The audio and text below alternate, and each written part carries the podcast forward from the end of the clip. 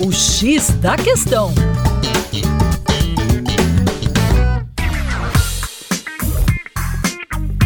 Olá, ouvinte, como vai? Tudo bem por aí? Com você, o Juninho Lopes, aqui do Terra Negra, e hoje no X da Questão a gente vai bater um papo sobre desigualdade racial no mercado de trabalho. Embora a desigualdade racial no mercado de trabalho do Brasil esteja em queda, a população negra tem muito mais dificuldade de encontrar trabalho e a gente vai destacar alguns motivos aqui.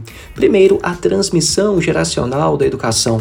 A população branca teve mais acesso à educação, isso analisando do ponto de vista histórico, e filhos de pais com ensino superior têm muito mais chance de concluir uma faculdade, consequentemente, com maior facilidade de ingresso no mercado de trabalho.